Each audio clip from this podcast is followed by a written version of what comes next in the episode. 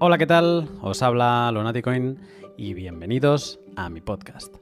Esta semana sí, segunda semana de diciembre y Bitcoin sigue en su estabilidad de los 7.000 dólares y pocos cientos a los que nos viene acostumbrando. Se acerca fin de año, es hora de ir cerrando la vela de precio anual y parece que no será una mala vela. De cerrarse así, el año lo habríamos abierto a 3.500 dólares, bajado a los 3.300 subido a los 14.000 y cerrado a los 7.000. Después de un 2018 en caída, este 2019 nos ha dado más alegrías sin duda. Pero hasta aquí el precio, porque hoy toca analizar un proyecto del mundo cripto que hace apenas unos meses, en febrero de este año, lanzó la versión final de su producto. No contentos con la importancia de ese lanzamiento, cerrarán el año habiendo creado tres proyectos más de una envergadura similar o superior. Un poco de locos, la verdad. Y ese proyecto no es otro que Satoshi's Games. Pero antes, un minuto para mi sponsor. ¿Dónde compras tus Bitcoin o fracciones de Bitcoin? Si vives en Europa, el Exchange Bitter es un buen sitio donde hacerlo, de forma sobre todo muy cómoda. Bitter es un pequeño exchange al que te registras con tres cosas. Una dirección de email, un número de teléfono móvil y una dirección de Bitcoin donde quieres recibir tus compras de satoshis.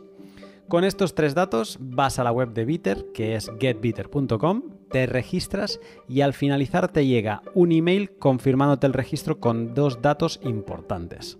Un número de cuenta bancaria de Holanda en formato IBAN y un código que es el que te identificará dentro de Bitter. Ahora te cuento más. Con estos dos datos ya tienes todo lo que necesitas para comprar Bitcoin a partir de 25 euros. Cada vez que quieras comprar, accedes a tu banca online y realizas una transferencia con la cantidad de euros deseada a la cuenta indicada por Bitter.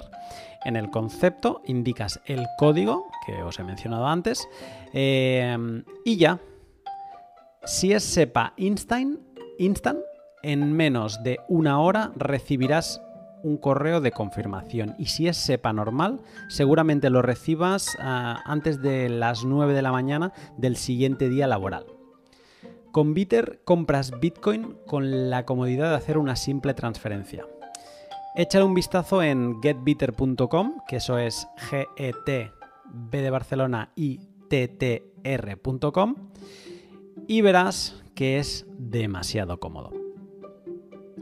Pues bien, como te decía, hoy tengo el gran gusto de charlar sobre Satoshi's Games con su creador y amigo ya del pod, Carlos Roldán. Satoshi's Games empieza el año pasado como plataforma web de videojuegos con Bitcoin. En febrero de este año lanzan la web en Mainnet y a partir de ahí a volar. Consolidación de su plataforma de videojuegos, lanzamiento de Apitoshi, Elixir y Light Night. Casi nada.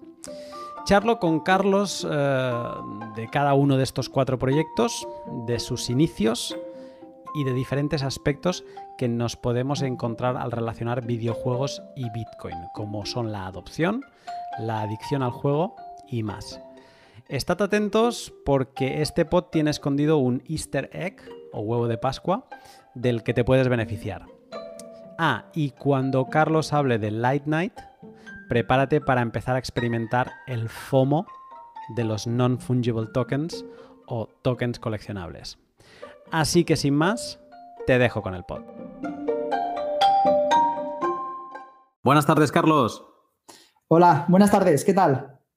Yo muy bien, ¿tú qué tal? Yo genial, fantástico. Ahora hace días, ¿eh? Que no hablábamos. Sí, hacía ya pues como una semana, ¿no? O más.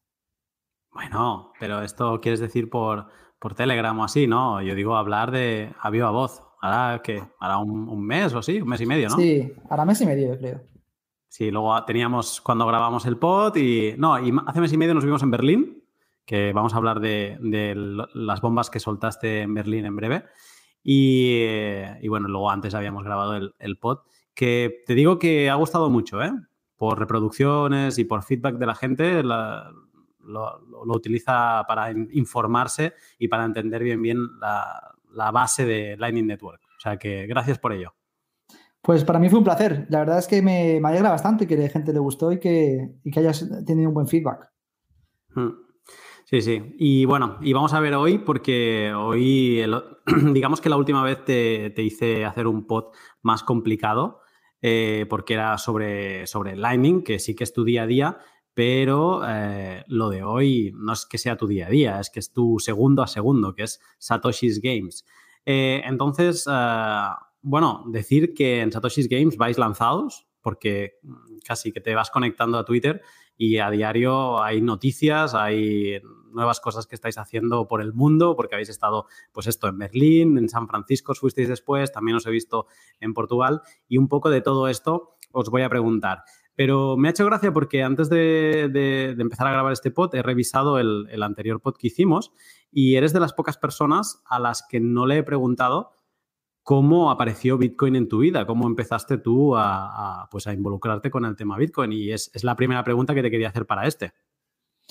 Sí, pues fue muy sencillo. Eh, mi hermano me trajo a Bitcoin eh, de la mano de su información y conocimiento y desde entonces, desde que me lo contó, eh, yo me acuerdo que, estábamos juntos por aquel entonces en, en el mismo trabajo y me dijo, oye, que que con el, con el, interés siempre especulativo, ¿no? El interés de, es una moneda de Internet, funciona de, de, tal manera, la gente la compra, luego el valor sube y bueno, y todo el, interés especulativo que existe alrededor de, de cualquier criptoactivo. Y, y, así fue como empezó eh, Bitcoin en mi, en, mi, en mi carrera. ¿Qué año esto? Y pues exactamente alrededor de 6-7 años, eh, diría yo. La verdad es que fue hace ya mucho tiempo. Y cuando ya poco a poco pues empezó a, sonar más eh, frecuente hablar sobre Bitcoin, ya me interesé más por la tecnología y, y de interés siempre cercano, eh, interés eh, incluso con bastante frecuencia de un interés especulativo, pero no fue hasta la aparición de Lightning cuando yo senté las bases a desarrollar en sí dentro de Bitcoin. Vale. Hasta entonces, ¿a qué te dedicabas? Hasta entonces era estudiante. Vale. ¿De, informática, digamos? Sí, eh, estuve estudiando, eh, bueno, por aquí entonces al principio estaba haciendo lo que se conoce como, como bachiller y selectividad y, después eh, empecé a hacer un grado de, informática con inteligencia artificial en Reino Unido. Y ya seguía de cerca ya el movimiento cripto, pero no estaba a nivel de desarrollo. Hasta que no apareció hace año y medio, casi dos años ya, el tema de Lightning y yo ya me puse en serio ya a, a centrarme más en, un foco profesional y activo a lo que viene siendo Bitcoin. Perfecto. Eh, en el pod de hoy vamos, eh, bueno, yo he querido tratar, eh, te voy a preguntar por lo que considero que son los cuatro pilares de Satoshi's Games. Satoshi's Games, corrígeme, pero creo que apareció, ¿no? Hizo el lanzamiento sobre febrero de este año más o menos. Sí, ahí lanzamos lo que vino siendo la, la, ya la primera versión de la plataforma en Mainnet. Perfecto. Pero pues lleva, ya lanzada desde julio del año pasado en testnet. Entonces teníamos mucho tiempo en testnet hasta que todo estaba eh, más o menos controlado y ya dimos el paso gordo a Mainnet.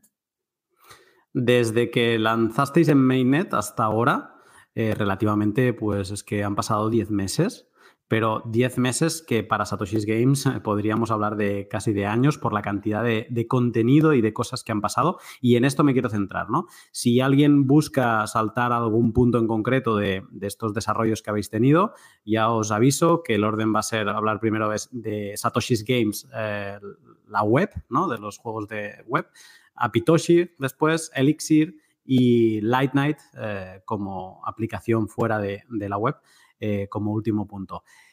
Eh, empezando por Satoshi's Games, ¿no? todos los, toda la parte web, que, y es como empezasteis básicamente, ¿en qué momento, porque tú hablas de que hace un año y medio, dos años, Lightning se te cruzó y es donde empezaste a, pensar en, empezar a desarrollar más profesionalmente sobre Bitcoin? ¿En qué momento se te pasa por la cabeza incluir Satoshis en los juegos? En el momento en que descubro Satoshi, eh, Satoshi's Place, el portal pintura de píxeles, se me abre un mundo completamente visionario de juegos que tienen valor. Y esto sí se mezcla a mi background, que yo cuando también era estudiante era un gran gamer, pues se mezcló mi frustración que existía como jugador de juegos en el que, en el que actualmente el modelo no, no estaba completamente satisfecho con él, pero no había ninguna solución alternativa que rompiese con lo establecido. Entonces era un gamer frustrado por el modelo de, los, de incentivo de los juegos que existían, más la visión que yo tenía al momento en que vi la aplicación de Lightning Koala, la de Satoshi's Place, que me condujo a, ver lo que yo quería construir y me puse manos a la obra después de verlo, después de visualizarlo. Más allá de gamer, ¿tenías experiencia desarrollando videojuegos o era algo no, que no? Era, era, puro, era puro gamer de, jugador, no de desarrollo. Entonces era, era un jugador sólido. Era un gran jugador. Vale. Y de, desde ese momento, desde descubrir Satoshi's Place a, tener el, primer prototipo en testnet, por decirlo así, de Satoshi's Games, eh, ¿cuánto tiempo pasa?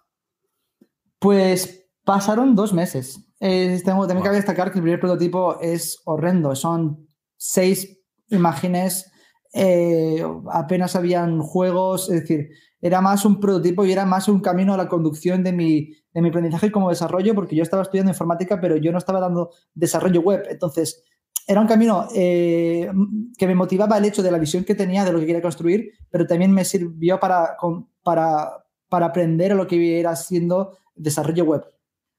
Entonces, yo tuve que empezar desde cero. Desde cero me refiero desde no tener apenas conocimiento en desarrollo web hasta lo que viene siendo hoy en día Satoshi's Games. ¿Cuál era tu fuerte antes de, empezar con Satoshi's Games dentro de la informática? Dentro de la informática, mi fuerte estaba más orientado a sistemas, eh, de desarrollar desarrollo de sistemas, desarrollo lógico de sistemas. Eh, mi lenguaje de programación era Java y, y mi fuerte se basaba en desarrollo orientado a objetos, pero de, manera más sistemática.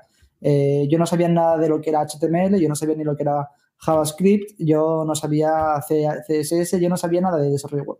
No sabía nada de servidores tampoco. Entonces eran más sistemas a, nivel Linux o, sistemas a, nivel de desarrollo de Java, pero, pero poco más.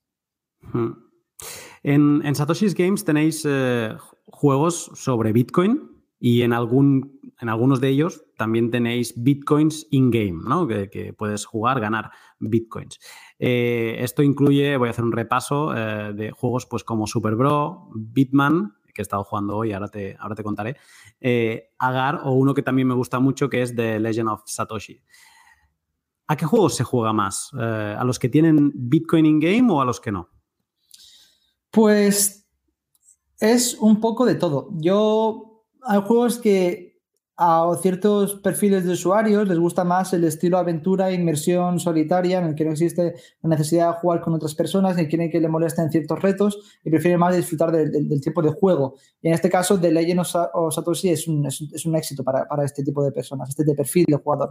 Pero sin embargo, otro tipo de personas que simplemente quieren tener una experiencia de juego rápida eh, y al instante, eh, con mucha interacción, incluso de manera multijugador y, terminar a lo mejor a los 5 minutos, a los 2 minutos. Entonces, en este caso, eh, Lightning Agar pues, puede ser óptimo. Si no quieren tener, si no quieren jugar con ninguna persona, pero quieren eh, también que la experiencia de juego sea rápida, Bitman es, suele ser el caso, o, mm. o Super Bro, pero eh, es diferente. Eh, hay, hay, un gran perfil que juegan a juegos del estilo de Legend of Satoshi o Bcraft, y, y, también un gran perfil, incluso yo diría que más elevado, que juegan a juegos rápidos de interacción eh, instantánea incluso como, como Lightning Agar. Lightning Agar es un juego que, de los que más se juega hoy en día. Em, ¿De dónde salen los satoshis que, se pueden ganar in-game?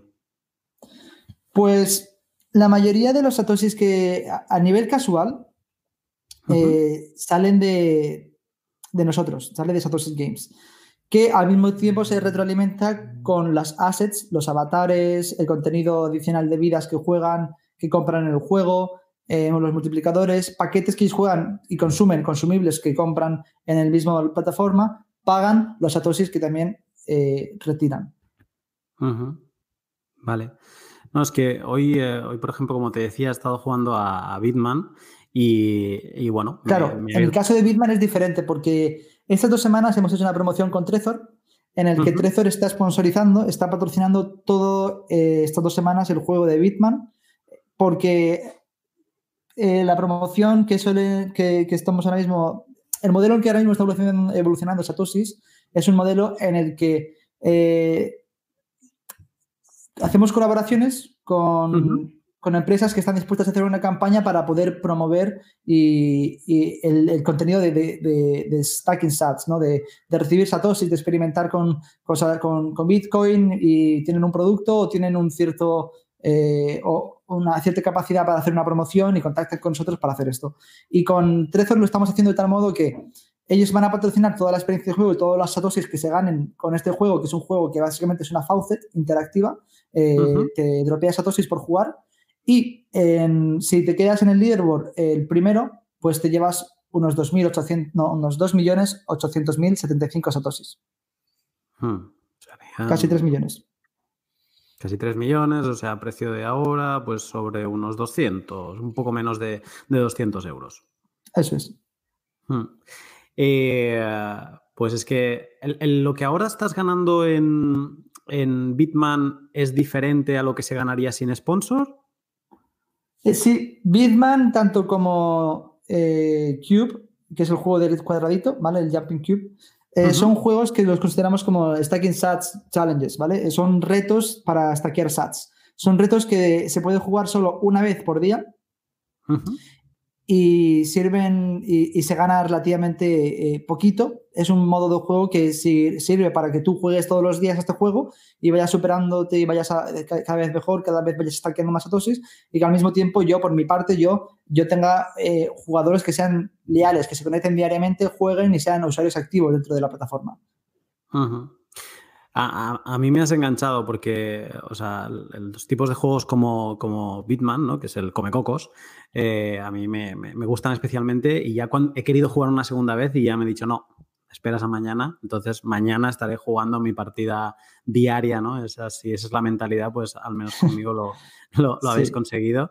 Y animo a todo el mundo que esté escuchando porque, mm, porque bueno, es simplemente conectarse y, empezar a jugar. Eh, a que lo haga porque podemos hacer como una mini competición. Yo hoy eh, he aparecido en el leaderboard, no sé, en la sexta, séptima posición, no lo sé. Pero, pero bueno, he ganado 200 subs en una partida. O sea que, bien. Ah, bueno, eso está bien, eso está bien. Pues, ¿qué iba a decir? Em, claro, de manera casual solo juegas una vez por día. Y si de manera ya competitiva, con un contest o una promoción, eh, puedes jugar tantas veces como quieras durante el día. Wow, vale. Ahora, creo, creo que quedan plazas disponibles para jugar la promoción. Eh, si queréis jugar, simplemente entráis dentro de satosis.games, le dais a crear una cuenta, bajáis hasta Trezor, ¿vale? Y cuando hacéis clic en eh, añadir el código de Trezor, metéis dentro Trezor Gaming. Eh, y le dais a aceptar. Y ya entráis como promoción y ya podéis competir y llevarse hasta ganar estos casi 200 dólares o, que, es quien gana si llegas a tener una, buena puntuación. Y bueno, aprovechar, meterse y hasta que las plazas se acaben. Mm.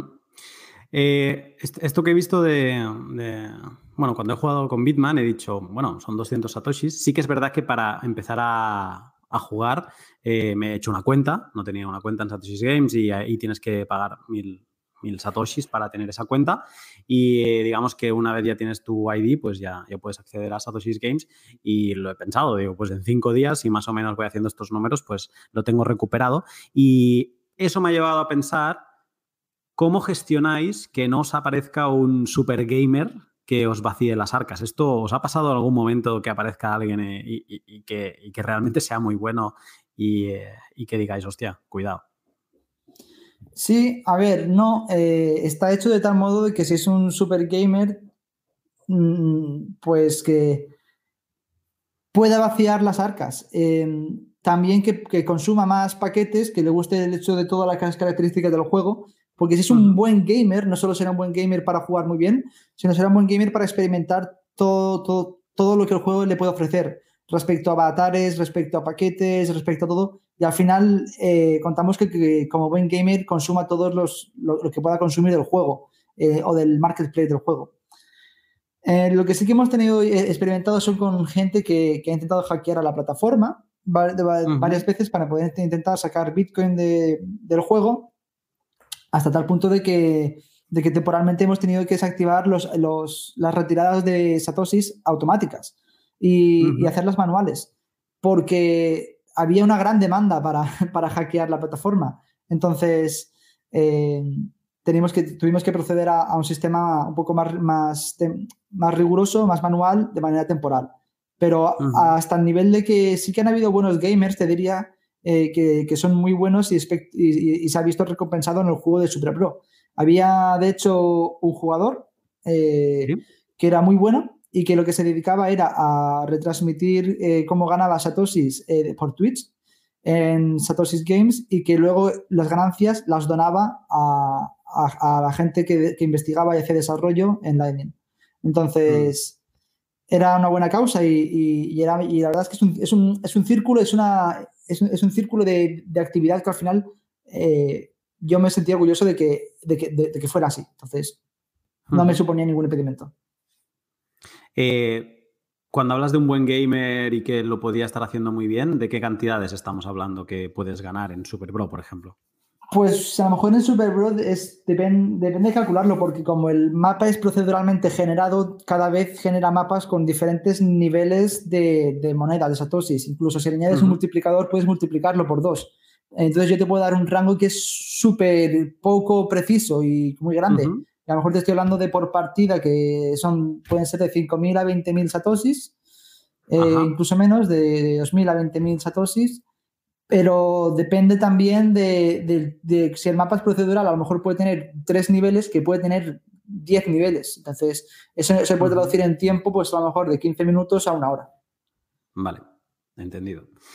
Eh, tengo dos preguntas más sobre Satoshi's Games eh, como plataforma web, eh, que es sobre custodio, ¿no?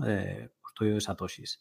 Eh, una es sobre vosotros, que es cómo gestionáis, eh, pues, pues esto, el, tener el, custodio de fondos. Y me explico. Yo ahora he dejado Satoshi's Games, eh, que me marcaba estos exactamente 198 Satoshis que he ganado hoy jugando a, Bitman. He cerrado y, me he ido. Quiero decir que yo podía haber hecho ya withdraw y podía lo pasado a, a una wallet Lightning mía, pero no, los he dejado ahí. Entonces, esto eh, se entiende como custodio. ¿Vosotros os, influye de alguna manera o, qué medidas tomáis para, pues para proteger eh, eh, esas cantidades de satoshis o al ser tan cantidades tan pequeñas, pues no tenéis que preocuparos? No sé, ¿cómo, lo gestionáis todo esto? Pues realmente no se entiende como custodio, porque, y esto es interesante, porque realmente no llegan a, ser tus satoshis em, porque realmente no has depositado, no has depositado ningún, ningún fondo, no has depositado ni tus bitcoins, no has, no, has, no has puesto ninguna transferencia dentro de la plataforma, más que nada porque no aceptamos depósitos, porque no queremos ser custodios. Lo que somos es como una faucet interactiva, es decir, generamos y te lo asignamos, pero no llegan a ser tuyos hasta que no los sacas de aquí. Es decir, son como loyalty points que realmente son satoshis. Entonces, lo que es interesante comentar es las asignaciones. Porque de tal modo que cada juego puede tener máximos y mínimos de beneficio, es un rango que existe, ¿vale? En lo que puedes ganar y lo que puedes obtener interactuando con un juego en, en especial.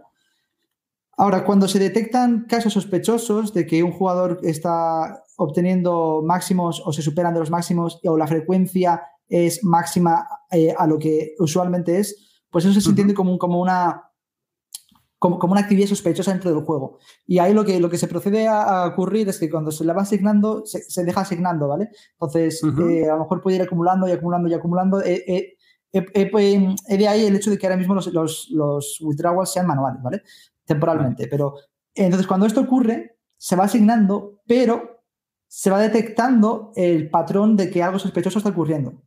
Y esto es muy importante destacar porque debido a la arquitectura de Lightning, y si no lo sabéis, en el otro pod de Lunaticoin está ahí eh, bien, bien explicado, lo que ocurre es que cuando entonces eh, ya retira, intenta hacer una retirada, em, intenta retirar todos esos satoshis y lo que ocurre es que detectamos que esa cantidad es demasiado elevada para lo que es, ¿vale? Y esto puede ser a lo mejor un hacking, un bot o lo que sea. Y lo que ocurre es que detectamos el, el nodo al que va a ir, entonces ya tenemos un nodo, si, queremos, si nos interesa, para añadirlos a una lista negra, que ya tenemos más de tres nodos añadidos ahí. Y además, si es un nodo custodial y es un nodo de una wallet, pero podemos ver qué canal está utilizando, a lo mejor nos interesa cerrar ese canal porque ese canal es la autopista por la que suele pasar eh, o la que suele utilizar un hacker o un bot o un robot o algo que no nos interesa en esta plataforma. Entonces, tenemos como conclusión máximos y mínimos por juego y también tenemos un sistema que detecta actividades sospechosas cuando la frecuencia de, estos máximos y mínimos es por encima del umbral. Muy interesante esto. Y, me sale una pregunta que no tenía pensada. Eh, claro, vosotros, eh, yo he jugado a, Satoshi's Games con una wallet custodial, Blue Wallet, que me gusta mucho para Lightning y es muy sencilla y, no te rompes la cabeza. Pero claro, eh, Blue Wallet se encarga de gestionar canales, etcétera. Vosotros no, vosotros tenéis que tener canales abiertos eh, para, poder enviar y recibir a Satoshis. Y te quería preguntar de, qué tamaño de, canales eh, tenéis en Satoshis Games. Eh, nuestros canales que son de, abiertos con otras personas, con otros nodos o abiertos hacia, hacia nosotros, o ambos. Mm, no sé, no sé si, no sé qué tipo de, digamos, de dibujo de topología utilizáis para conectaros con el resto, porque claro, entiendo que se pueden abrir hacia vosotros. ¿Vosotros permitís que cualquier persona os abra un canal? Claro, claro, claro. Sí, sí, sí, por supuesto. De hecho, es la idea óptima, porque de esta manera podemos recibir en Lightning eh, cuanto más mejor. Entonces somos más accesibles, somos más enrutables y, pues, la gente puede, mediante rutas, acceder con mucha más facilidad a nuestro nodo. Al mismo tiempo que, de vuelta, también nos interesa tener las rutas óptimas pues, para ahorrar en costes de transferencia si, si utiliza un canal que tenga cierto fee o, a ser posible, eh, estar conectado con las wallets, con los nodos de las wallets, para que en este caso no haya ningún fee y sea una, una transferencia directa. Entonces, con 1ML tenemos varios nodos de entrada que nos proporcionan una, gran capacidad de, capacidad entrante. Es decir, tenemos, creo que son alrededor de cinco canales, cada uno con, perdón, con LNBIC. Con LNBIC, eh, cada uno de 5 millones de satoshis. Vale. ¿Y de salida tenéis eh, vosotros conectados con, algún canal así grande, con Wallet? Sí, sí, sí, sí. De salida tenemos con Blue Wallet, Creo que tenemos eh, uno que son 150 eh, dólares o 200 dólares. Y varios más, uno en 1ML y demás. Lo que pasa esto, esto es bastante simple de analizar. Esto en, uno, en, cualquier buscador, pones Satoshi Game nuestro nodo y puedes ver la topología del nodo con sus nodos vecinos, con los que tienen los abiertos los canales y poder analizarlo incluso. Puede ser mucho, puede ser muy beneficioso, incluso muy, muy educativo y didáctico el hecho de, ver el mapa de, conexión que tiene el nodo en este caso. Hmm. Porque, poner... Sí, sí. Claro, porque ya, no es curioso en sí el modelo que tenga o de ventas o el modelo de uso que tenga la aplicación de Lightning, en este caso de videojuegos, sino que ya el hecho de porque ser un punto de venta en el que usuarios de Lightning acuden a consumir sus satoshis, es un punto estratégico en el cual también por tener tanta atracción eh, de, transferencias en Lightning, que nuestra conexión sea muy amplia y por consecuencia que tengamos una capacidad atractiva para poder hacer pagos enrutados y también tener fees, de los cuales también podemos monetizar por, por enrutar pagos. Muy interesante. Eh, iba a decir antes que intentaré poner el link de, de 1ML eh, para, enseñar esta, esta, topología por si alguien lo quiere, lo quiere ver, pues debajo del vídeo de YouTube, que es ahí donde puedo poner links, pues lo, pondré. Y como última pregunta de, esta parte de custodio, ya no por parte vuestra, sino por parte del usuario, eh, ¿estamos destinados un poco a, utilizar, mm, o sea, a pasar por wallets custodia, sobre todo pensando en la adopción, ¿no? Alguien que quiera jugar a vuestros juegos, que llegue de primeras a vuestra web y diga, ah, esto es interesante, ah, mira, puedo jugar con algo que se parece a dinero, a lo mejor no ha escuchado en su vida Bitcoin, ¿no? Eh, entonces es como que las wallets custodia son el camino a ir, porque si tienes que encima explicarle lo que es un canal y, que se escuche en el podcast nuestro, etcétera, etcétera, pues es más complicado. Eh, ¿Crees que, estaremos mucho tiempo con, con wallets custodias de Lightning y lo ves como una cosa positiva? Yo, en mi opinión, eh, las wallets custodial las veo que cumplen su caso de uso práctico y es muy práctico, porque no espero que la mayoría de las personas que, o usuarios que consumen a través de Lightning tengan el tiempo, la motivación para poder eh, correr su propio nodo y una solución no custodial. Del mismo modo que, por ejemplo, yo no me voy al bar con todo mi baúl o con toda mi caja fuerte llena de ingresos ahí a, consumir una cerveza o un refresco, pues yo no voy a consumir a Satoshi Games eh, con todo mi Ledger o mi Trezor y toda mi cantidad. No, no, no. Yo tengo mi cartera de dinero donde yo ahí saco y pago mi refresco y me devuelven las vueltas. Pues del mismo modo yo tengo mi wallet custodial en el cual eh, la utilizo de manera práctica, rápida, sencilla sin la necesidad de tener que, que tener todo mi, mi vault, o sea, mi, todo mi, mi, mi, baúl lleno de ingresos. Entonces, yo lo veo un caso práctico, un caso uso y yo veo cómodo que se usen las, las wallets custodiales y lo veo muy bien. Ahora también veo igual de bien y e, el hecho de que hayan usuarios que quieran correr su propio nodo y que quieran ser dueños de sus bitcoins, porque sean dueños de sus claves. Porque todo el mundo debería pensar así. Pero luego está la realidad. Luego está la realidad que la gente no, no tiene el tiempo o la motivación pues para, pues para llegar a, a, correr su propio nodo o tener su propia custodia o, deseo de tener sus propias custodias y, y, tener ellos, ser dueños de su propio banco. Entonces no, no es así. Pero yo lo veo muy práctico, lo veo muy, lo veo muy útil y, y yo, yo, uso día a día Blue Wallet y una solución custodial que funciona muy bien. Sí, estoy de acuerdo. Eh, pues bien, hasta aquí dejamos lo que es el primer pilar, quizás de los más, más importantes, porque al final vosotros sois Satoshi's Games y, es el, pilar eh, inicial, esta, esta plataforma web con, con, bastantes videojuegos y invito a todo el mundo que le eche un vistazo y que pruebe, que es fácil y pues mira, con, con mil Satoshis pueden abrir una cuenta con una Blue Wallet y como quien dice, de alguna propina de, de tipping, pues puedes sacar esos mil satoshis para empezar y, puedes empezar pues en estas faucets, eh, como has dicho tú, que son muchos de los juegos y puedes jugar y, probar.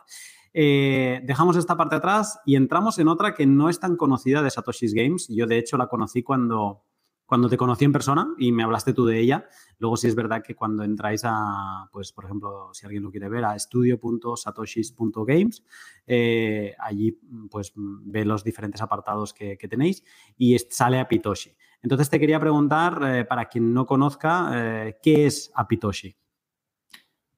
Apitoshi es lo que Elixir proporciona a los desarrolladores de juegos para que ellos puedan utilizar Lightning de manera nativa en sus juegos.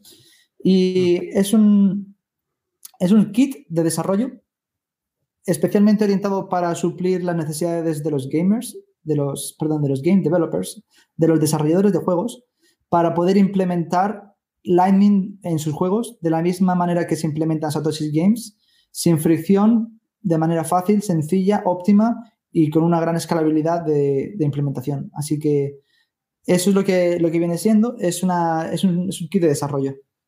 Vale, como un kit de herramientas para que desarrolladores de juegos pues, puedan eh, empezar a construir sus juegos eh, en Lightning. Eso es. Eh, Pero no está estrictamente la comercialización del producto exclusivamente para desarrolladores de juegos. La naturaleza de este producto del desarrollo de este y diseño de este producto estaba pensada para los desarrolladores de juegos que quieren implementar Lightning de manera nativa en el juego, de, tal modo que en Satoshi Games que lo pudieran hacer. Pero está desarrollado y adaptado de una manera tan abstracta que se le permite eh, la implementación a cualquier tipo de solución que quiera tener un punto de venta, por ejemplo o que quiera hacer, implementar Lightning a su negocio, hacer un SATSBACK para programa de fidelidad de, puntos mediante Satoshis, se puede hacer perfectamente. Incluso se llegó al punto de como pilotos se pueden interactuar con smart contracts de manera nativa a través de Lightning mediante una capa de abstracción y poder llevarlo a, un siguiente nivel más allá de lo que ahora mismo Lightning te permite hacer. Como un layer 3. Mm, no, no, no técnicamente, pero conceptualmente sí. Vale. Eh, a, mí me, hacía gracia porque o sea, a medida que más me metía en Apitoshi, también hablando contigo y, demás, eh, me, me, daba la sensación como que necesitabais Apitoshi, sin que se llamase Apitoshi, para que Satoshi's Games funcionase y seguramente dedicasteis un montón de horas en, todas las cosas que componen Apitoshi para, como digo, que Satoshi's Game funcionase, porque por ejemplo tenéis un sistema de, autentificación eh, anónimo, eh, eh, ahora me lo explicarás mejor, como parte de, Apitoshi y eso es el, sistema que tenéis de identificación dentro de Satoshi's Games. Y me daba la sensación como que después de haberos pegado una paliza trabajando, como que dijisteis, bueno, esto no se tiene por qué quedar en Satoshi's Games, esto lo puede utilizar todo el mundo, ¿no? ¿Es así o qué? Sí, fue algo así. Primero se implementó todo el stack a nivel interno en Satoshi's Games y luego Luego se procedió a hacer todo este stack que funcionaba de, manera interna y, la verdad es que funcionaba de manera muy eficiente, pues decidimos hacer de esto un SaaS. Y cogimos todo, eh, lo pegamos, lo copiamos todo, lo pegamos, lo modificamos eh, y se rehizo de nuevo desde cero usando ya la, arquitectura de funciones logística que ya se había hecho en Satoshi Games, se migró a una nueva plataforma que era más, más escalable, era más, eh, eh, ofrecía mejores condiciones para que se pueda utilizar a nivel público eh, con, una gran, con un gran rendimiento y se, y se ejecutó y se, se orquestó allí. Entonces se, se, hizo, lo, ya lo llamamos a Pitosi y, y eso es. Y te quiero, eh, te quiero preguntar de que me expliques bien cómo es este, este sistema de, autentificación que, lo ponéis. Eh, me, ha gustado alguna cosa que he leído de, cómo la explicáis, que decís algo como que el usuario no tiene por qué estarme dando un email ni, un nombre y por eso creamos este sistema de, autentificación para que sea más anónimo y que siga un poco la, idea de, Bitcoin. ¿Qué, cómo es? ¿Cómo funciona? Eh, pues es sencillo. Cuando estás en Lightning tienes eh, los nodos, ¿vale? Que puedes usar una aplicación custodia que estás mm, por debajo usando un nodo y, o puedes tener tu propio eh, wallet no custodial que estás ya directamente interactuando con tu propio nodo. Dentro de Lightning, la aplicación que es la más popular es la de enviar y recibir pagos mediante Bitcoin. Pero no es la única función exclusiva, porque también lo que puedes hacer es firmar un mensaje con tu nodo y poder eh, recibirlo. Entonces, cada nodo, además de que puedas hacer este tipo de funciones, también tienes tu propio ID, ¿vale? Tu nodo ID es como si fuera pues, tu clave pública de dentro de Bitcoin, en la cual firma, eh, eh, deja la huella de cuando firma, ¿vale? Entonces, mm, aquí es igual. Aquí firmas un mensaje sobre Lightning y cualquier nodo puede, si tienes, el, si tienes la firma de ese mensaje ¿vale? Y tienes el mensaje que se ha firmado, tú puedes, puedes sacar de esto, como si fuera una ecuación, puedes sacar el nodo ID, el, el ID del nodo. Entonces, esto es muy útil porque esto quiere decir que puedes tener completamente una, un sistema de identificación anónimo, privado y descentralizado, y además de eso, que, que sea self-sovereign, que es lo que quiere decir que seas soberano de tu propia identidad. De tal modo que no necesitas ni proporcionar datos sensibles, ni tu correo, ni tu contraseña, a que luego puedes cifrarlo además con una contraseña para que tengas una extra de seguridad, pero no lo necesitas.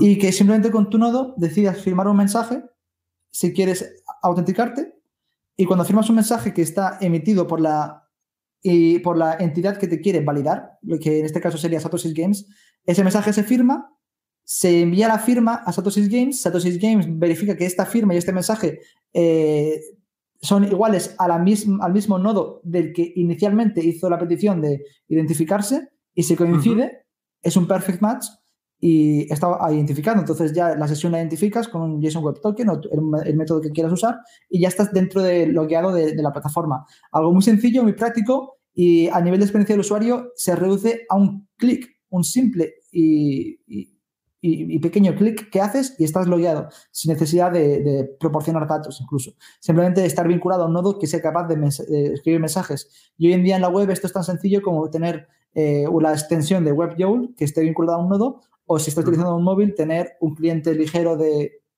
Lightning, como puede ser Neutrino, en el que ya se puede usar en Mainnet. Y en el caso de utilizar una custodial como Blue Wallet, en el caso de utilizar una custodia como Blue Wallet ya es más complicado. Debido a que Blue Wallet, eh, bueno, Blue Wallet es custodial, pero tampoco es custodia custodial porque luego puedes conectar tu nodo mediante LND Hub. Entonces, ahí sí que podrías hacerlo si ya estás conectado a tu nodo. Ahora, si no estás conectado a tu nodo, pues en este caso, eh, Blue Wallet eh, tienen en el roadmap la implementación de firma de mensajes a nivel de la wallet, en el cual yo estoy ahí también pusheando fuerte a ver si lo implementan en GitHub, a ver eh, si es posible. Yo en el momento en que implementé y arquitecturé este sistema que no, estaba, no existía, yo cuando estaban las herramientas para poder hacerlo, pero este sistema no, no estaba diseñado aún, nadie lo había pensado de esta manera. A lo mejor en Ethereum y en otras comunidades, pues sí que habían hecho cosas similares, pero dentro de Bitcoin o especialmente en Lightning no se había pensado para hacer esto.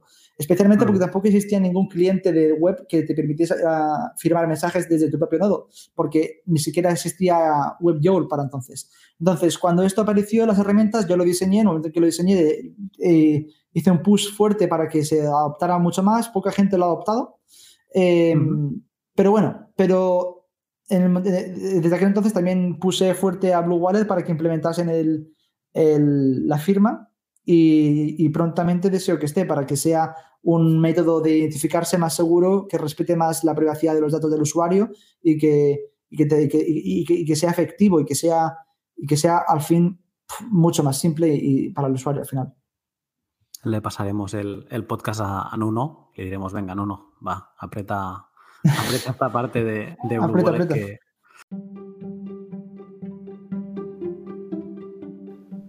Hola, esto no es un mid-roll con mi sponsor. Esto es un código que entenderéis su significado cuando acabéis el pod. El código es Luna50. ¿Qué hace falta? Eh, perfecto, pues con esto dejamos atrás este segundo pilar que es Apitoshi y nos metemos de cabeza en, los dos últimos. creo que en el último es donde, donde más uh, materia hay, sobre todo por la, parte de la novedad. Pero bueno, Elixir no, no se queda corto. Em, quiero explicar una cosa que es que en, Berlín, en la Lightning Conference, eh, disteis una, charla, estuvisteis en, en, en stage y y he de decir que fue bastante impresionante, porque todo el mundo os esperaba para hablar de Satoshi's Games y pues un poco lo que nos has explicado, ¿no? Pues eh, sí, las faucets, sí, los juegos, etcétera, etcétera. Incluso creo que ahí hablasteis de, de Bitman, ¿no? Que también era otra cosa a comentar allá.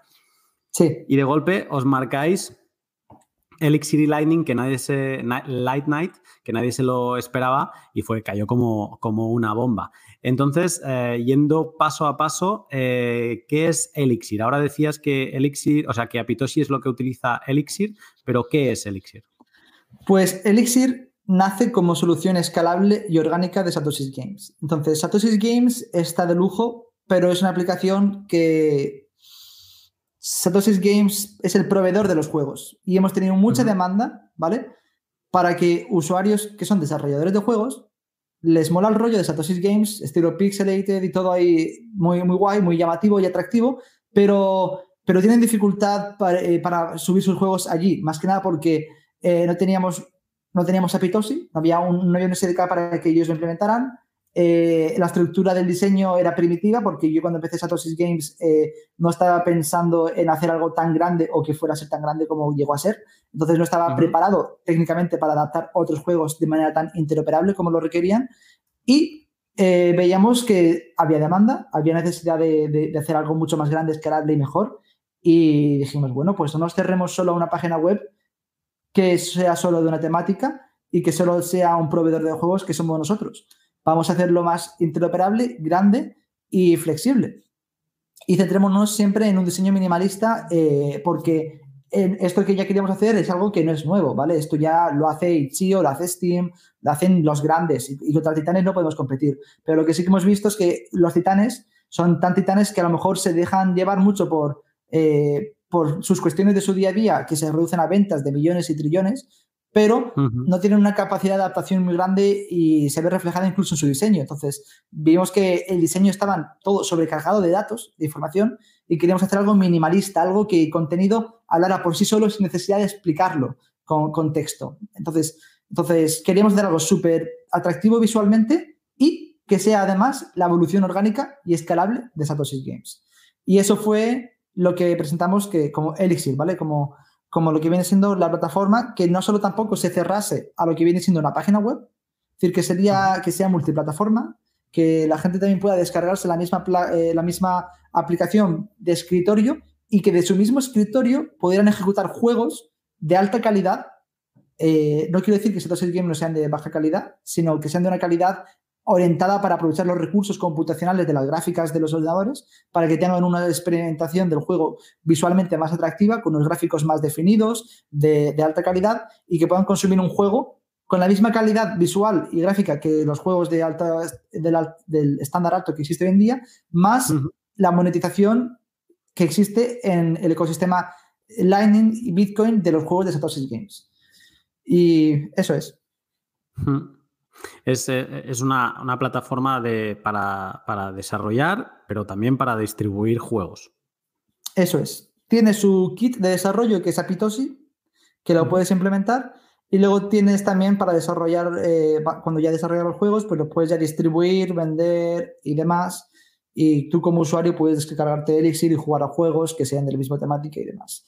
Los puedes financiar. esto está... ¿Cómo? Los podrás financiar también, ¿no? ¿O no? Sí, sí, también los podrás financiar con campañas de financiación. Aunque el desarrollo está yendo aún sobre la marcha, lo lanzamos, eh, lanzamos una preview de lo que era, el trailer.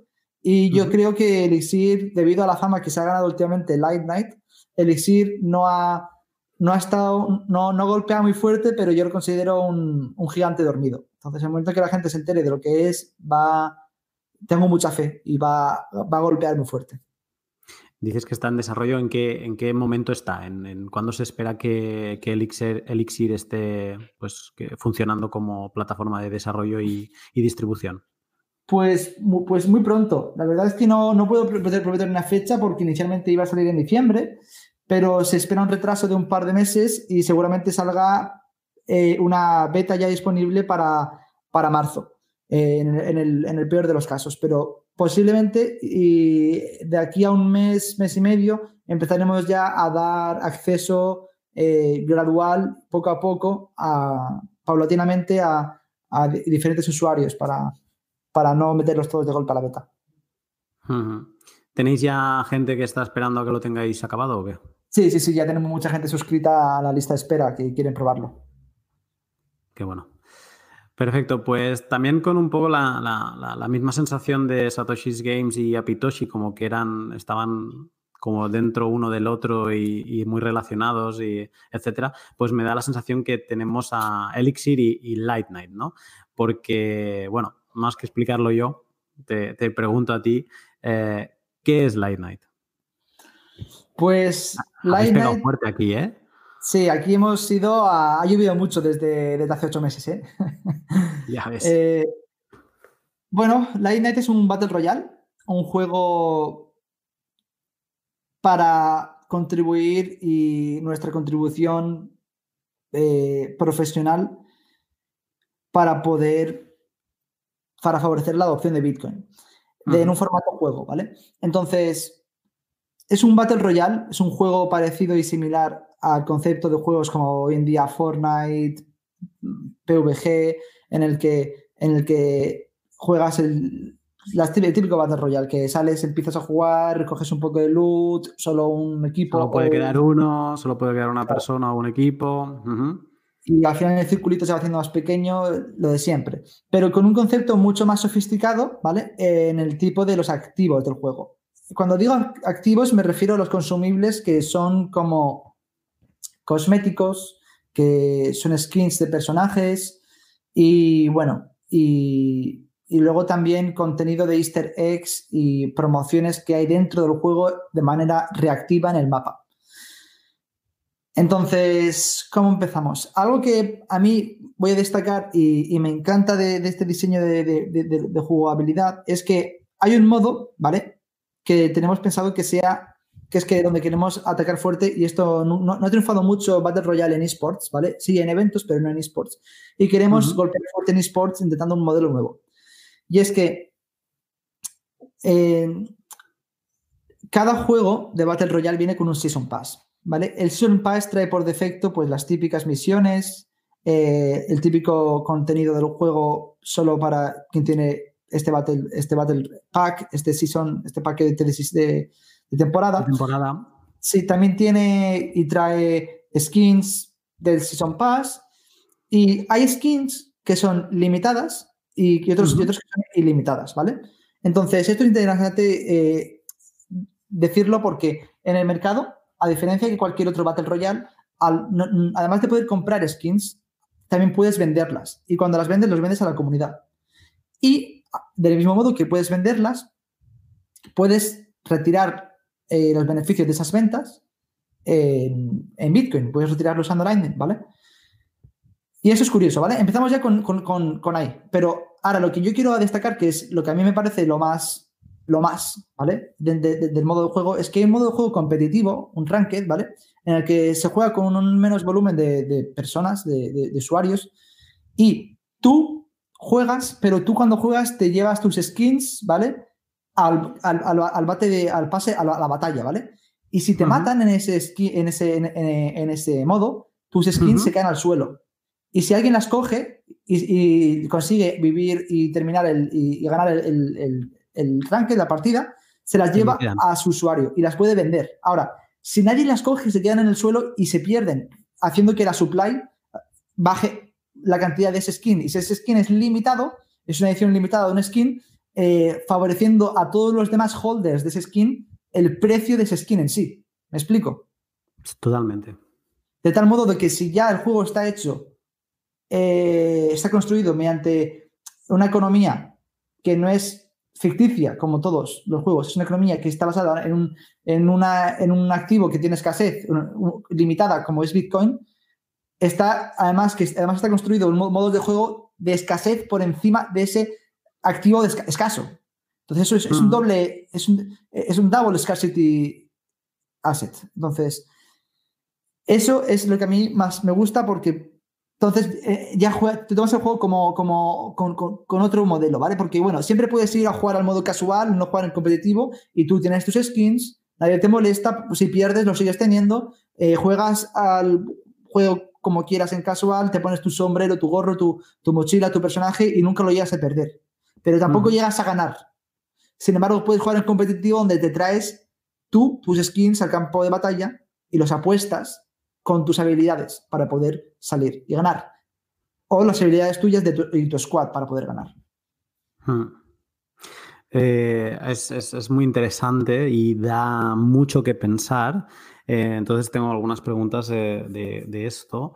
Eh, ¿Existirá un único modo de juego, el, el de Battle Royale, o, habrá más modos de juego dentro? No, no, no, en absoluto. Habrán, habrán varios, de hecho, ¿eh? Habrán varios, de hecho. Habrán casual, dentro de casual habrán diferentes tipos de juego que además vendrán con diferentes Season Pass. Es decir, que si yo tengo un Season Pass, a lo mejor probamos un, modo de juego experimental que, y, luego los clásicos que son el solo, duo, squads.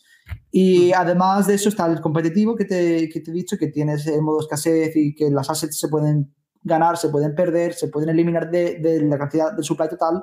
Y además hay otros tipos de modos de juego que ya no son Battle Royale, como es el single player, que es un estilo supervivencia de zombies y que puedes jugar también. Que este además lo lanzamos ya en, nada, en menos de un mes, mes y medio quizá, eh, de, 20 a 40 días. Eh, lanzamos ahora a los primeros eh, usuarios que ya han comprado el juego. vamos dando acceso también gradualmente. Tiene una fecha muy similar este lanzamiento de single player con la fecha de Elixir. Wow, eh, vale, mm, me, lo, me, ahora me apuntaré la, fecha para, para, tenerla en cuenta. Y, em, entonces entiendo que, porque me parece muy interesante todo esto que hablas de, la escasez de los skins, de los elementos in-game. Eh, esto me recuerda al, Diablo 3, ¿no? que, había tenido como este mercado secundario de objetos dentro del juego, donde se pagaban barbaridades por espadas y etcétera. ¿no? Y, esto me viene a recordar un, poco eso. Pero entonces, una pregunta que se me ocurre es, ¿habrá explorador de, de, assets, de in-game assets? Por supuesto, por supuesto. Habrá un explorador de in-game assets y, un mercado de game assets, un mercado de la comunidad. Claro, y no solo eso, además está retroalimentado porque en este mercado, eh, al principio, vamos a poner un mercado en el que nuestra idea es, este marketplace se basa en en, el, valor, el valor que tiene un asset dentro de este Marketplace Explorer, que tú puedes buscar, comprar, vender, eh, va, cuando estás comprando un asset, eh, tú tienes, si depende del tipo de asset, si es una edición limitada, si no, si es una edición exclusiva, eh, el, rango de, precio cambia. Ahora, este asset está diseñado por, por, un diseñador, ¿vale? Este diseñador potencialmente, o mejor dicho, inicialmente, puede que sea el mismo diseñador del, juego, de, de Light Night pero queremos hacerlo abierto a que diferentes diseñadores diseñen sus propios assets eh, en base a lo que la comunidad suele pedir y la oferta y la demanda de hará el resto. Pero que cuando un usuario compre un asset, una parte de este activo vaya directamente al diseñador. Qué bueno. De tal modo que se retroalimente y estos diseñadores estén escuchando atentamente qué es lo que, qué es lo que demandan, qué, qué es lo que la comunidad pide para que sean ágiles y reactivos a proporcionar un diseño bonito, un diseño que, puedan llamar la atención para que puedan hacerlo mediante eh, mecanismos estratégicos de, cantidades limitadas, de colaboraciones con otros diseñadores, hacerlo un programa más completo para que puedan eh, maximizar sus dotes de diseño y que se vean reflejadas en las ventas que tengan dentro del mismo juego. ¿Cómo se, se atará esta, digamos, este trackback de yo he diseñado un, eh, skin, eh, ¿cómo, digamos, ¿cómo estará linkado esto a mi, pues a mi wallet de Lightning para poder recibir estos, este porcentual? Eh, este, ¿Estará vía esta, esta plataforma conceptual que hablábamos antes de, smart contracts que teníais en, en Apitoshi o, cómo será? Sí, a ver, inicialmente vamos a hacerlo de una manera sencilla, sin complicarlo mucho, ¿vale? Eh, no vamos a utilizar smart contracts, no vamos a utilizar NFTs, vamos a hacerlo todo de manera centralizada eh, para poder asegurar que este modelo no solo nos flipa a nosotros como desarrolladores, sino que también les flipa a los early accesses, a, los, a la gente que ya han comprado la beta y que van a testar el juego y que es un modelo que es válido. Y una vez veamos la reacción que tienen, entonces yo espero y creo que solamente les, les guste para de este modo de, su feedback eh, sea, sea más, sea, sea completo y, sean, y sea, sea completamente útil para poder ya confirmar que este modelo de escasez, este modelo de assets y todo eh, esto de película que te acabo de contar, realmente es potencial y, escalable y es atractivo. Y si ese es el caso, que es el por el que yo estoy apostando, y lo confirmo mediante esta gran comunidad que va al principio a probar el juego y a, comprobarlo, pues entonces ya se implementará esto a un nivel mucho más seguro utilizando eh, NFTs, eh, smart contracts, no, smart contracts, sino como son, ya tokens estilos no fungibles, eh, utilizando el protocolo de RGB, sí, o Spectrum, protocolos que ya te pueden implementar esto de manera nativa en Bitcoin o mediante una sidechain. También estamos explorando Liquid porque hemos descubierto que esto también se puede reflejar en assets dentro de Liquid con metadatos que puedan vincular a, asset en especial. Entonces podemos crear un asset única exclusiva por cada eh, asset del juego exclusivo. Entonces, eh, si a lo mejor queremos un asset de una supply de 500 y, son las que hay, pues creamos lo mismo y lo replicamos con los metadatos eh, dentro de una Liquid Network y lo tenemos ya vinculado a la cadena de Bitcoin. Y bueno, y ese es mi deseo. Mi deseo es poder llegar a, tener la conclusión de que este modelo le gusta a la gente, el modelo de que puedan competir con sus assets, puedan, comprar, puedan diseñar, puedan, pueda haber un mercado eh, más interno que esté vinculado a la experiencia del juego y que en este caso Bitcoin no sea, sea lo contrario a una fricción, sea, sea una suavidad, sea una comodidad y sea, y, sea fresco en el juego, sea, sea, sea haya un objetivo porque puedas comprar, puedas vender, puedas retirar de la plataforma.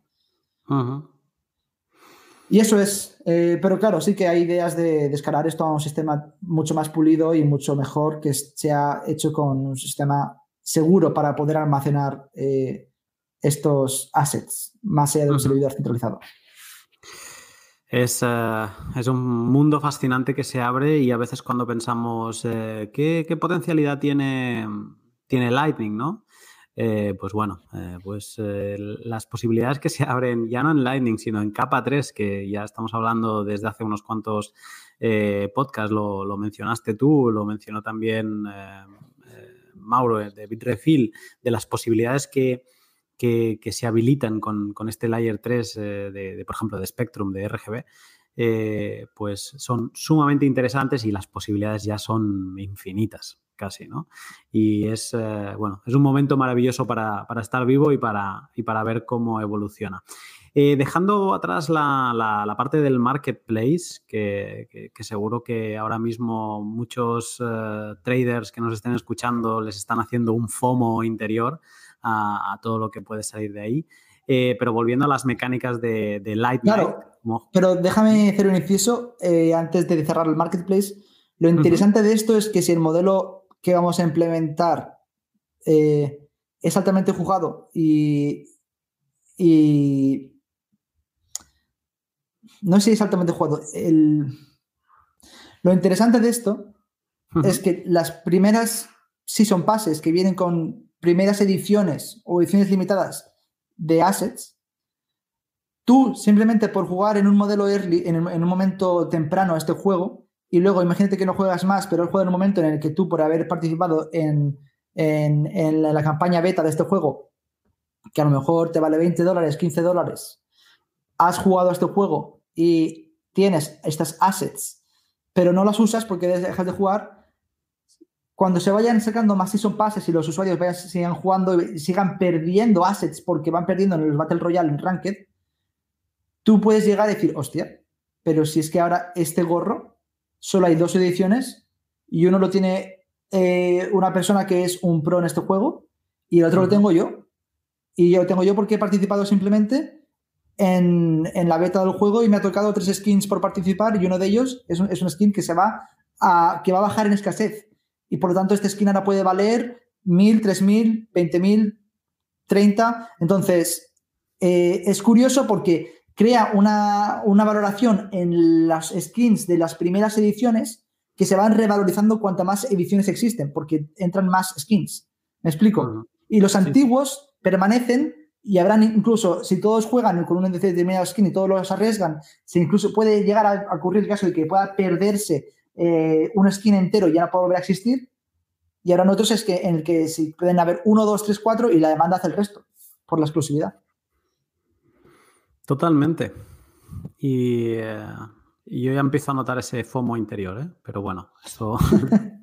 es que eso, es curioso, por eso eh, quería hacer un inciso y, acentuar en eso en el momento en que has mencionado lo del FOMO.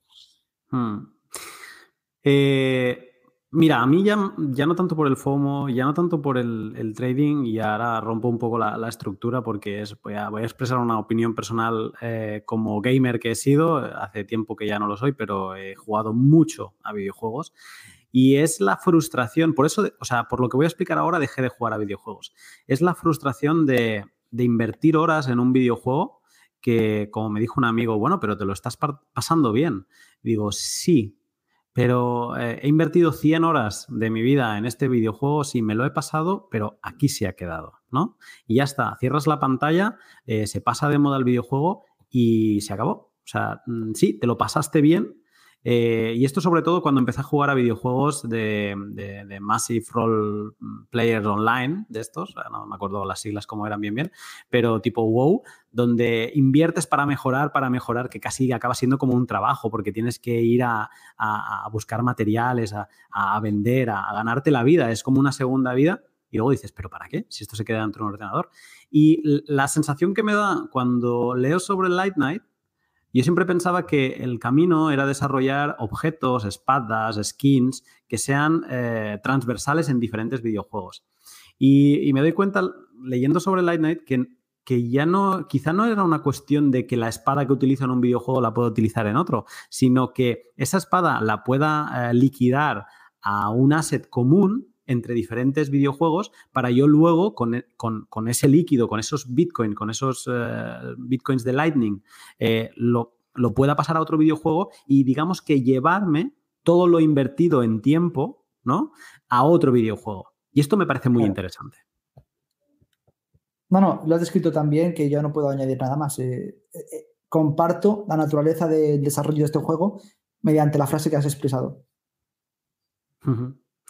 Pues, eh, pues nada, voy a seguir porque después de esto es difícil, pero me, quedan, o sea, es difícil no, no, saltar a jugar directamente y de, empezar a, ver cómo, cómo, se desarrolla y obviamente hay otros conceptos de jugabilidad pues que también tienen que estar bien porque ya lo sabes tú, si no el jugador se aburre y, lo deja atrás. Pero por ello, eh, sabiendo cómo funciona el marketplace con lo que nos has explicado y, que va a haber más eh, modos de juego, en el modo, entiendo que habrá el modo competitivo que tú hablabas, Em, habrá un ganador. Eh, ¿Este ganador se llevará mm, unos satoshis adicionales o solo se llevará, digamos, el loot que haga de los otros jugadores, lo que se lleve, lo que arrobe de los otros jugadores?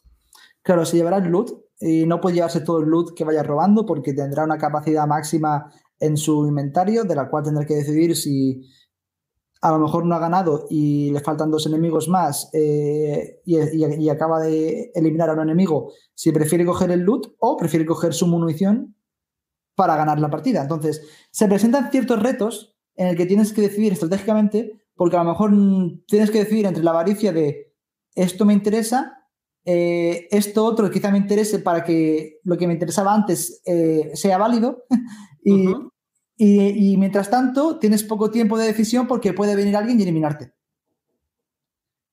Entonces, se presentan varios retos y en varios frentes y, claro, entonces tienes que tomar decisiones estratégicas siempre en el juego. Em, no hay... pero un, premio adicional en Satoshis o no? ¿O solo te lleva...? No, inicialmente no. Inicialmente no está nada concebido para el Ranked, pero porque ya el modelo de incentivo existe. Ahora, para ganar no solo gana un usuario porque puede jugar en Ranked con tu squad y ser un grupo de ganadores. Vale.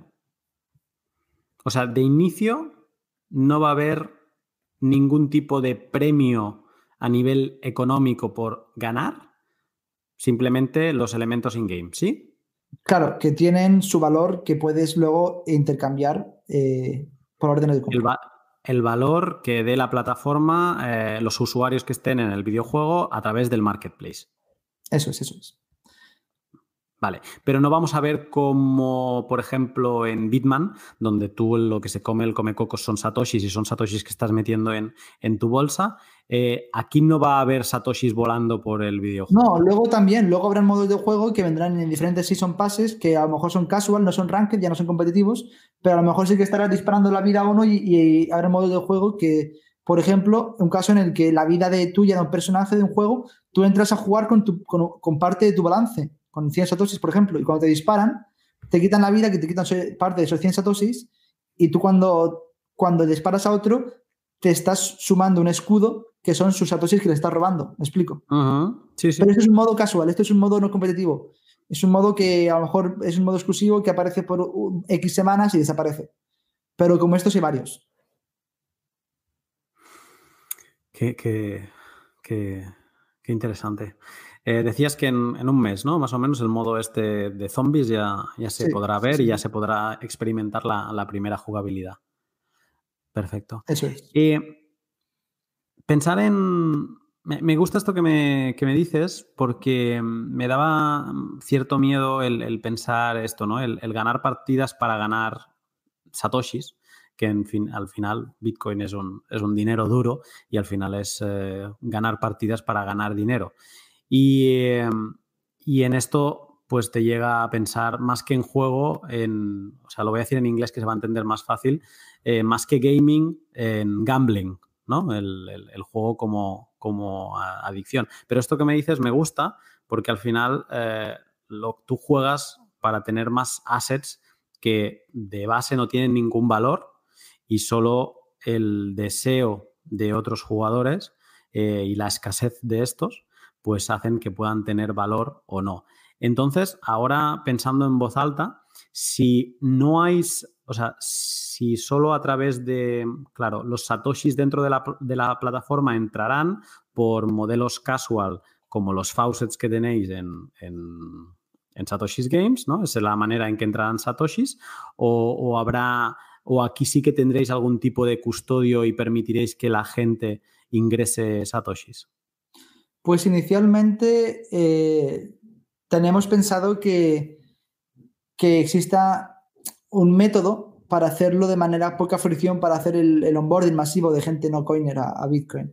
Entonces, estamos valorando cómo, cómo hacer una inmersión de este tipo en el que aquí ya sí que existan depósitos, ¿vale? Y asumir la custodia de ellos.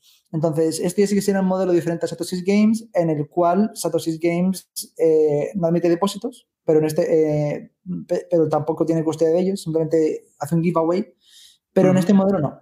En este modelo tú si quieres comprar a lo mejor skins si no tienes, eh, pues puedes depositar y puedes comprar. Ajá. Entendido, entendido. Eh, perfecto.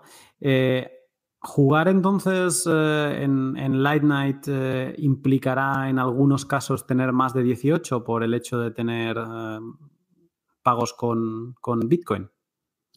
Pues no lo tengo definido mucho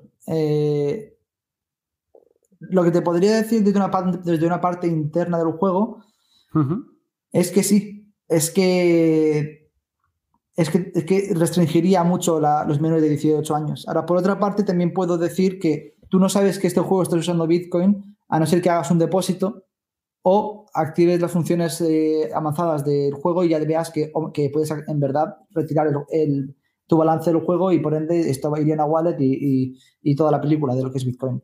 Entonces, se puede replicar la experiencia del juego sin necesidad, y eso es lo que quiero transmitir, de que estés, de que estés interactuando con Bitcoin, mm, eliminando los depósitos y las retiradas. De tal modo que estaréis jugando con la misma moneda digital.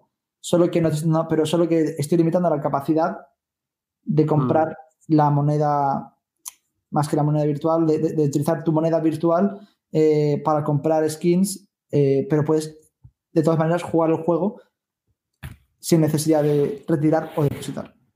Hmm. Si alguien escucha esto y se escandaliza un poco, ostras, ahora un juego en el que podrán jugar niños y donde habrá dinero. Bueno, eh, todos los otros juegos, eh, antes hablábamos del modelo de Diablo 3, que hace muchos años que salió, donde se podían vender objetos fuera, pero da igual, o sea, videojuegos de a día de hoy eh, tienen también sus monedas, incluso han salido noticias donde monedas como por ejemplo la del WoW ha superado en, diferentes magnitudes ya valores de divisas reales, pues como es el, Bolívar. O sea, tienen divisas que la única diferencia con lo que aquí está planteando Light Knight es que no se pueden extraer del videojuego, pero sí que tú puedes eh, sacar un rédito porque se, venden cuentas ¿no? con personajes de tal nivel, etcétera, etcétera. O sea que digamos que Light Night es más evidente y más sencillo, pero que no es nada que, no viéramos de, alguna manera parecida en, otros eh, videojuegos. Eh, ahora mismo, eh, más allá de, esta prueba que habláis que en un mes se va a lanzar de, de, los zombies con un único jugador, ¿qué roadmap tenéis por delante con Light Night? El famoso roadmap. Hombre, claro. sí, bueno, pues inicialmente ahora estamos eh, en fase de preventa, ¿vale? Y, a punto de lanzar, como ya has dicho, el, jugador, ¿vale? El single player, un ah. jugador. Posteriormente, posteriormente, al cabo de los siguientes meses después de enero, eh, nuestra intención ya es lanzar en, misma, en la misma beta, en el mismo, no beta, Vamos a, definirlo bien, ¿vale? Ahora lanzamos el single player que se, lanza en la preventa, que es como una alfa, incluso pre-alfa, ¿vale? Es, muy inestable. Se va a lanzar, está casi, está, recién hecho el juego, ¿vale? Se está haciendo, mejor dicho. Y luego habilitaremos el, tipo de juego, el modo de juego multijugador en marzo, abril, es aproximadamente. Posteriormente, ¿vale? Ya saldremos de la pre-alfa y ya será un alfa. Ya será un juego que ya es un poquito más avanzado porque ya ha pasado por, multijugador y por single player y va a ser igual, pero va a ser un poco ya más pulido. Entonces, eso ya ocurrirá en mayo.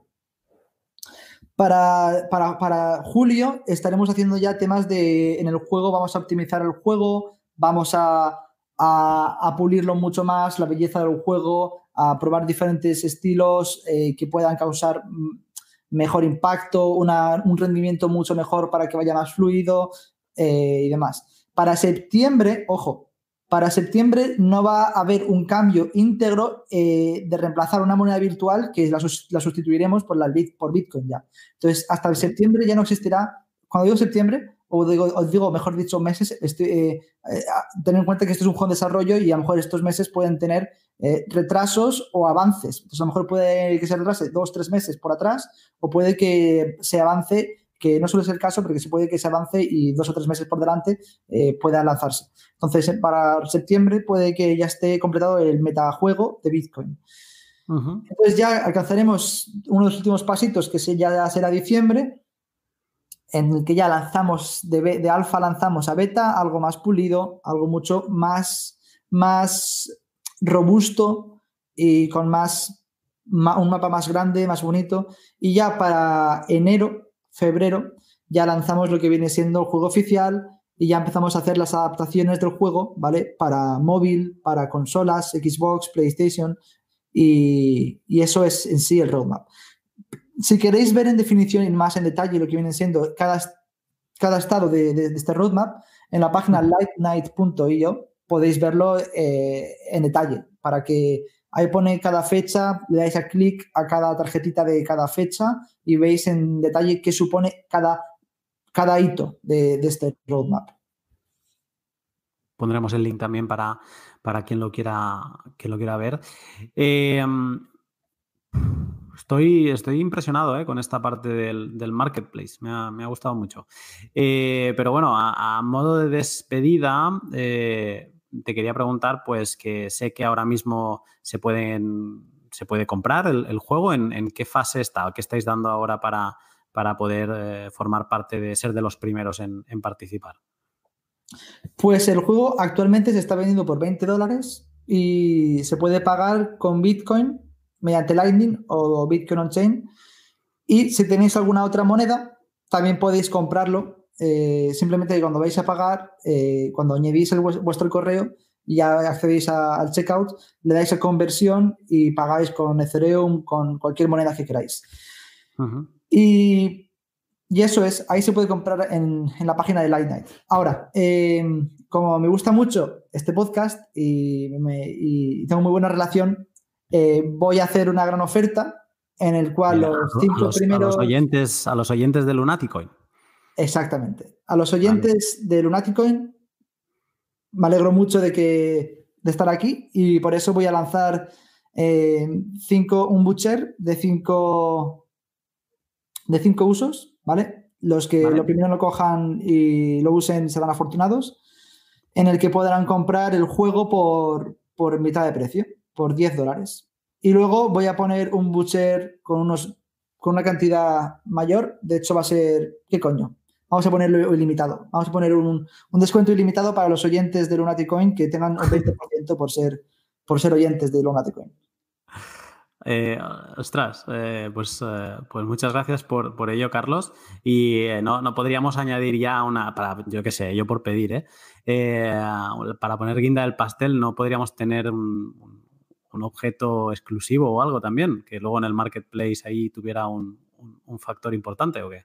Sí, de hecho, eh, cuando compras el juego ahora en Early Access, con este descuento, vienen tres, con tres, tres objetitos, tres skins, ¿vale? Que puedas tener.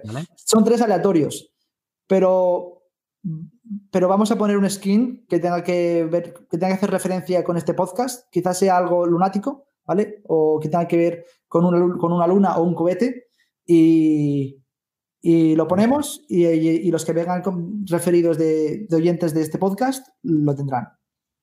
Perfecto, pues ah, ya me dirás el, eh, cuáles son los, uh, los butchers y ya lo, añadiré yo al, final del podcast en un, en un, anexo. Y así pues quien, quien haya, o no, es más, lo voy a, lo voy a colar en medio de, del, del pod para que como un mid-roll para que, la gente lo escuche a mitad y se lleve una sorpresa. Eh, Carlos, un gusto volverte a tener aquí, un placer eh, haber comentado este proyecto en el que estás tan inmerso. Me ha gustado mucho el, repasar paso a paso, sobre todo para ver la evolución tan grande de 10 meses para acá, pues la velocidad que, habéis eh, tomado. Yo tenía apuntado en, mis apuntes que lleváis velocidad de, lanzadera, de, cohete espacial, y después de haberte escuchado, pues, eh, pues sí, no sé, de aquí 10 meses no sé en qué estarás, porque además sé que la, cabeza no te para. Así que bueno, espero volverte a, secuestrar un, rato en el futuro para que me sigas contando, ya sea de Lightning, ya sea de, lo que estáis eh, armando en Satoshi's Games, pero que, vuelvas a venir y, nos vuelvas a contar eh, en qué andas. Por supuesto, yo sin lugar a dudas, encantado, un placer y, y con muchas ganas de estar por aquí pronto contando nuevas anécdotas. Perfecto, pues estamos en contacto. Un saludo. Igualmente, muchas gracias. Cuídate.